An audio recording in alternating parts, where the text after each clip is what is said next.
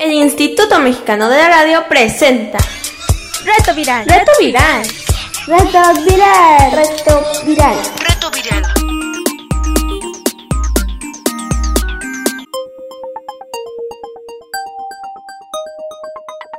Reto Viral.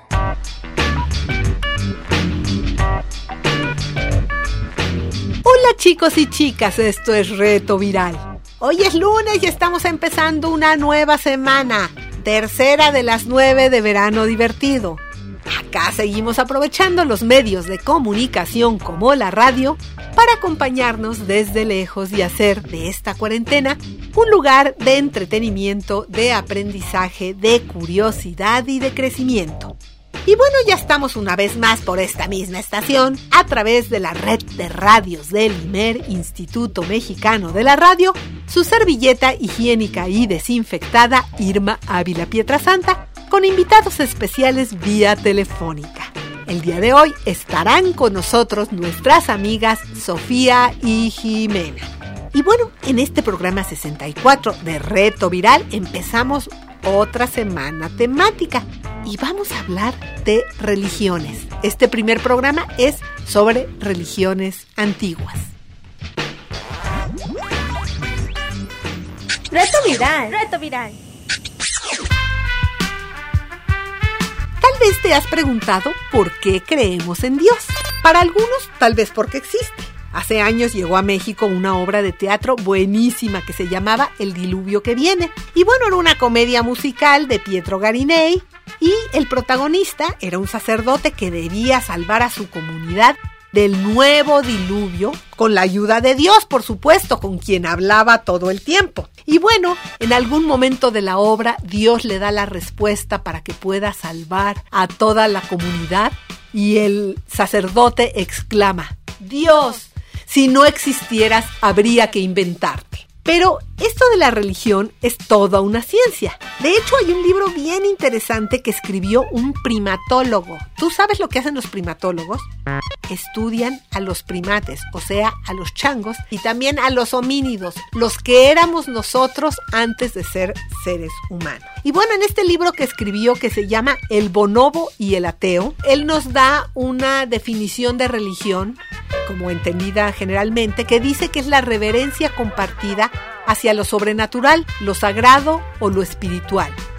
Es como que todos nos admiramos de la maravilla que es la naturaleza y juntos compartimos un sentimiento que se vuelve sagrado y espiritual y que es el origen de símbolos y de la adoración que nos vincula a todos en este sentimiento.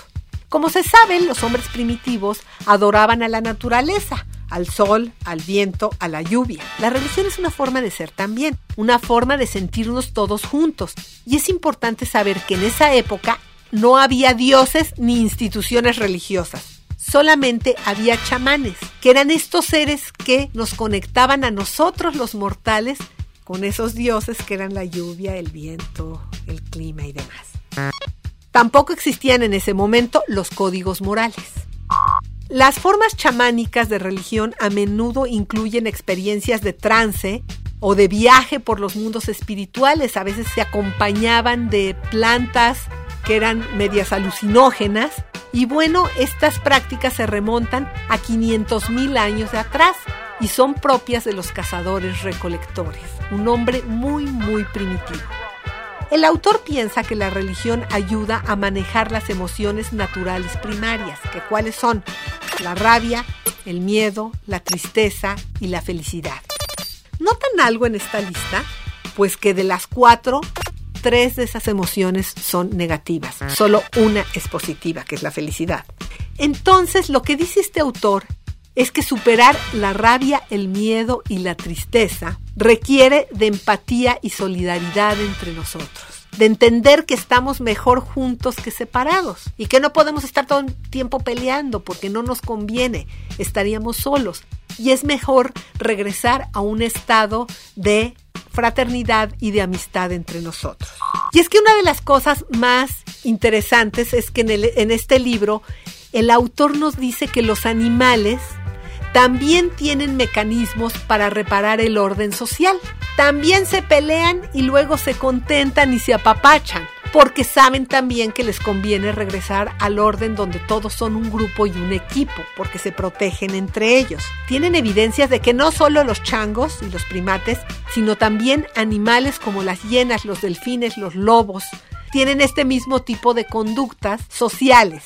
La idea es que existe algo en la naturaleza de los animales superiores que nos hace desarrollar sentimientos empáticos y generar rituales y juegos, que es lo que posteriormente llevó a las religiones.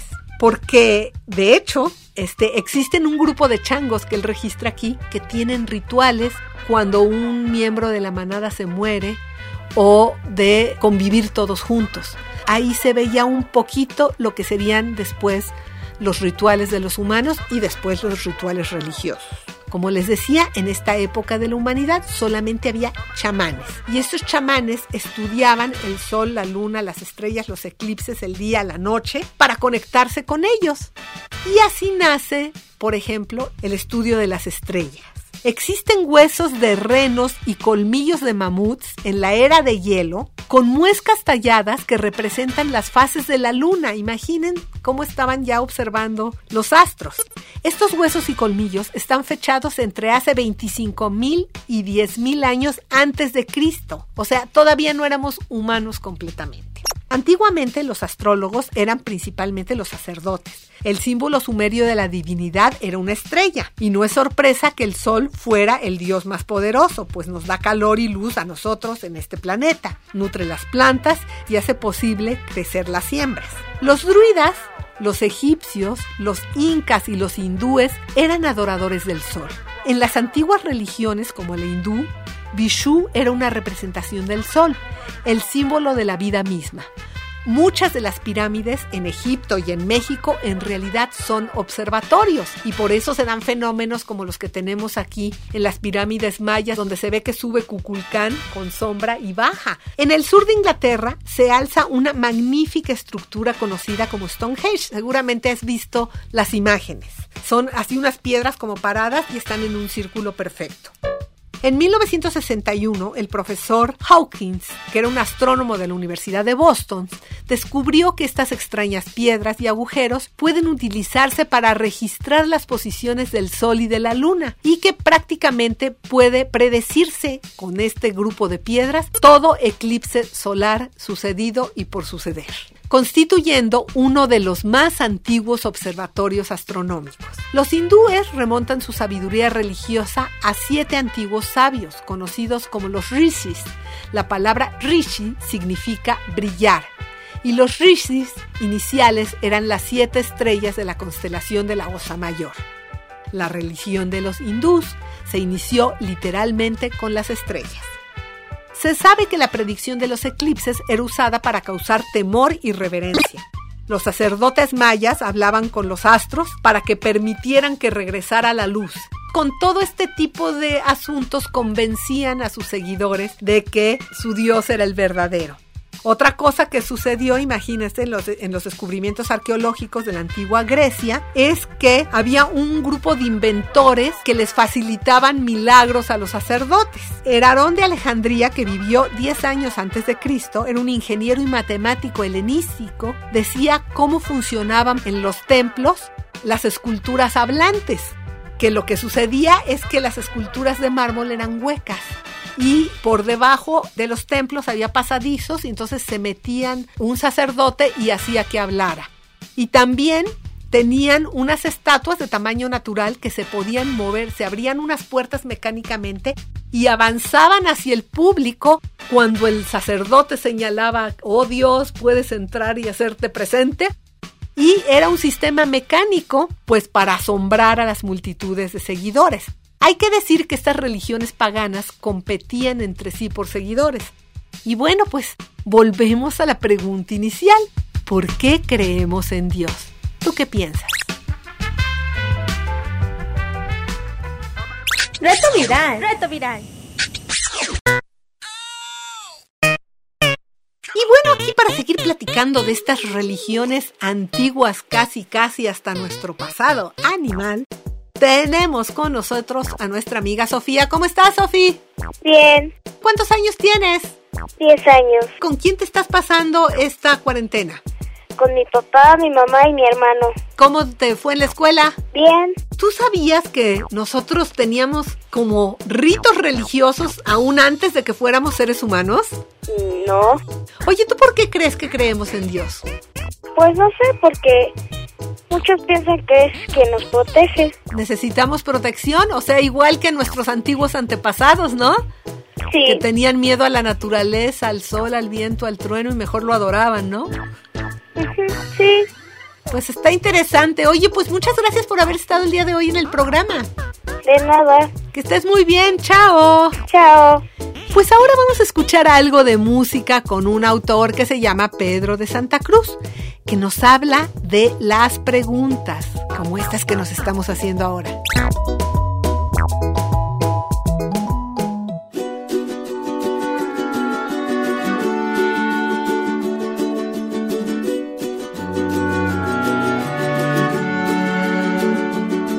Porque sale la luna hasta donde llega el sol. Cuando nace el mundo, donde se inventó el color, tanto quiero descubrir todas las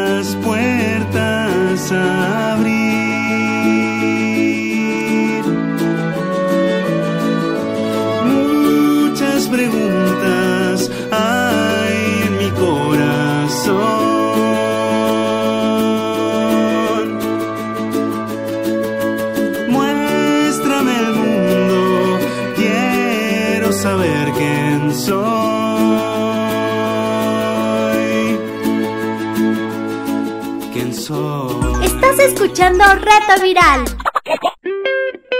Para seguir platicando de las religiones antiguas, tenemos con nosotros a nuestra amiga Jimena. Hola Jimena, ¿cómo estás?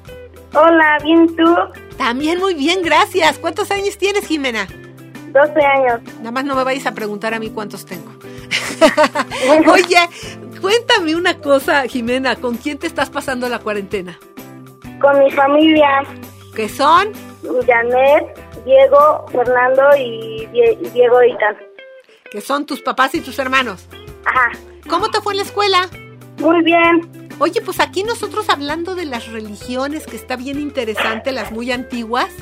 ¿Tú sabías que la religión venía de nosotros desde antes de que fuéramos hombres hombres, cuando éramos como cavernícolas? Sí, ¿Y qué piensas de eso? pues que está bien porque se va yendo la religión. No se va olvidando la religión. ¿Qué te llevaría a pensar si un ser más cerca del chango que del hombre tiene religión? Muchas cosas. Cómo va avanzando del, del, chango al hombre.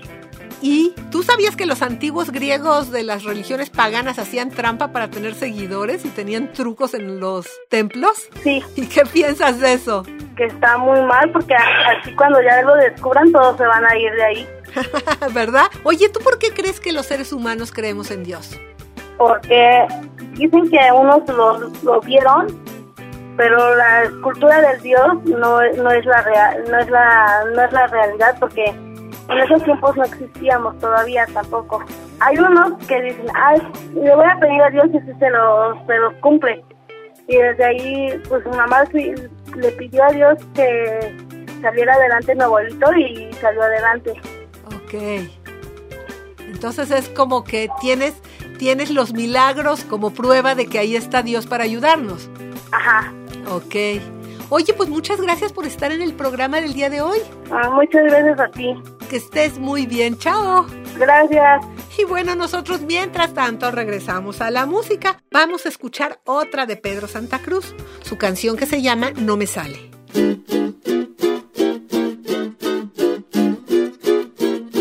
no me sale,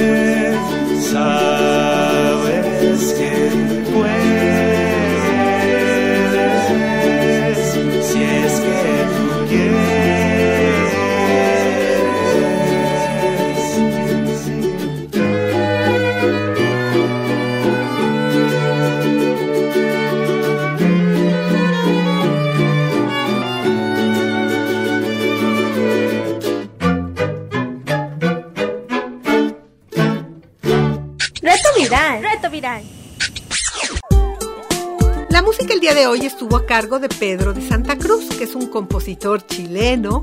Su trabajo es crear música para programas de televisión, audiovisuales, comerciales, películas y videojuegos. Él realizó la música de esta serie chilena que se llamó Puerto Papel, de la que hablamos ya, ¿se acuerdan? Y que está padrísima. Pedro tiene dos discos. El primero es para adultos, se llama Celeste, pero el segundo se llama Pequeño Mundo y contiene canciones para niños. Él dice que se inspiró en sus hijos para crearlo. Incluso le dieron ideas para escribir las letras de las canciones y también le ayudaron a estructurarlas. Las rolas de Pequeño Mundo hablan de las maravillas que puedes descubrir cada día, de las preguntas que nos hacemos o de la desesperación que sentimos cuando no nos salen las cosas bien. O de que tan difícil puede ser decir adiós. Te invitamos a que escuches su música en su página de internet y en sus distintos canales. Te dejamos las ligas en nuestro micrositio. Y bueno, si nunca has entrado en nuestro micrositio o no te acuerdas cómo hacerlo, acá van las instrucciones. En tu dispositivo tecleas www.imer.mx. Ahí vas a entrar a la página del IMED y bueno, cuanto pase el banner que dice reto viral, los capturas con un clic y bueno, ahí junto con el podcast de este programa encontrarás las ligas para escuchar la música de Pedro de Santa Cruz. ¿Tienes preguntas? Contáctanos. WhatsApp 55 28 60 29 18. No te aburras. Este no te aburras es para quien tiene perro o para quien acaba de adoptar un nuevo integrante en la familia. Entenderte con tu perro es todo un proceso. Y si empiezas a tener perrito o tienes uno muy terrible al que quieres reeducar, ahora vas a tener muchos días para poder hacerlo. No hay nada más frustrante o peligroso que un perro que no obedece. Puede que te destroce todo. A mí, la mía cuando era chiquita me destrozó el comedor, fue terrible. O puede que se cruce la calle cuando tú le estás diciendo que no lo haga y lo atropellen. O puede que ataque a alguien más y te metes en un terrible problema, pues tú eres responsable de todo lo que haga tu perro. También puede suceder que tengas un pequeño cachorro al que aún hay que enseñarle de todo. Este fin de semana vi a un cachorro mientras yo paseaba a mi perra que se llama la vainilla. Llegó un chico con su pequeño cachorrito que había jugado y jugado con la pelota, jugó con todos los otros perros, estaba echado en el suelo, con la lengua de fuera y le decía el chico, ya vámonos. Y el perro nada más lo miraba y volteaba para otro lado, que ya vámonos. Lo miraba y volteaba para otro lado, o sea, no tenía ninguna intención de irse. Entonces, bueno, tanto si tienes un cachorro como si tienes uno más mayor pero que no obedece, este es el momento de ponerte manos a la obra y aprovechar el verano divertido para educarlo y para entenderte con él y para crear reglas y para crear un diálogo que les permita una mejor convivencia. Te compartiré algunas páginas de internet sobre cómo entrenar a tu perro con distintos modos de hacerlo. Quiero hacerte notar que hay distintos modos de hacerlo. Unos son como más estrictos, unos como que dicen que si lo quieres para que te cuide y ladre y otros dicen otras cosas. Entonces yo te recomiendo que no tomes la primer liga, sino las revises y veas cuál se adapta más a lo que tú estás buscando de tu relación con tu perro. Y bueno, sigas el método que te propone esa página. Puedes empezar por hacerte algunas preguntas como cómo quiero educar a mi mascota. Tienes que saber qué tipo de relación quieres con él o ella para entrenarlo después en ese sentido. Y también tienes que incluir a tu familia en el proceso, tienes que ponerte de acuerdo con ellos porque todos viven en la casa. Aunque ya sabes que los perros siempre reconocen a alguien como su dueño y es al que obedecen siempre, pero bueno, es bueno también ponerse de acuerdo con los otros miembros de la familia tienes que saber que hay algunas cosas básicas que todo perro tiene que reconocer, como su nombre, y a estar con otros o a no estar con los otros y estar junto a ti cuando tú se lo ordenas para poder controlarlo en una situación o de peligro o donde hay como demasiadas otras personas y animales y que puede resultar en algún problema. También debes de aprender tú cómo adiestrarlo en positivo y no con castigos y fijarte cómo mm, no dar un entrenamiento contradictorio porque muchas veces alguien de la casa lo educa en cierto sentido y luego llega a la casa y otro miembro de la familia lo maleduca con todo lo contrario, así no va a aprender. Tienes que enseñarle también a que se quede solo, y a regañarlo cuando haga algo mal y que te entienda. Porque lo importante del regaño no es que el animalito sufra, sino de que él entienda lo que le estás queriendo comunicar. Y entonces puedes organizar tu entrenamiento en sesiones, puedes decir todos los días a tal hora voy a entrenarlo, puedes entrenarlo dentro de la casa para los comportamientos adentro, afuera en la calle para cómo comportarse afuera. Entonces revisa las páginas que te estoy dejando en el micrositio, platícalo con tus papás y bueno, ahí verás eh, qué entrenamiento puedes seguir. En fin, que tendrás mucho tiempo para hacerlo y además será una oportunidad para acercarte a tu mascota y que se amen mucho más los unos a los otros. Estamos llegando al final del programa. Te invitamos a que nos envíes tus mensajes. Llámanos al teléfono de Reto Viral. ¿Tienes preguntas? Contáctanos. WhatsApp 55 28 60 29 18. Hola, soy Sofía Molina Domínguez. Tengo 12 años y pues en la cuarentena lo que hago es pasarme hablando con mis amigos por el teléfono y también veo películas, veo series, cuando me aburro juego videojuegos. Reto viral, reto viral. Pues esto fue todo por hoy. Los esperamos mañana. El equipo de producción, Pilar Martínez, Cecilia González Landín, Daniel Valenzuela, Edgar Zárate y una servilleta higiénica y desinfectada, Irma Ávila Pietrasanta. Les agradecemos por escucharnos. Chao.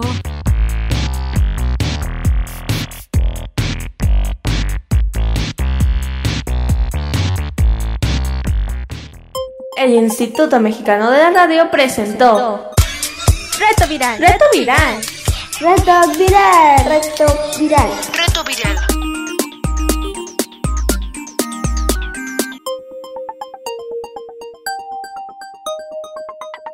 Reto Viral.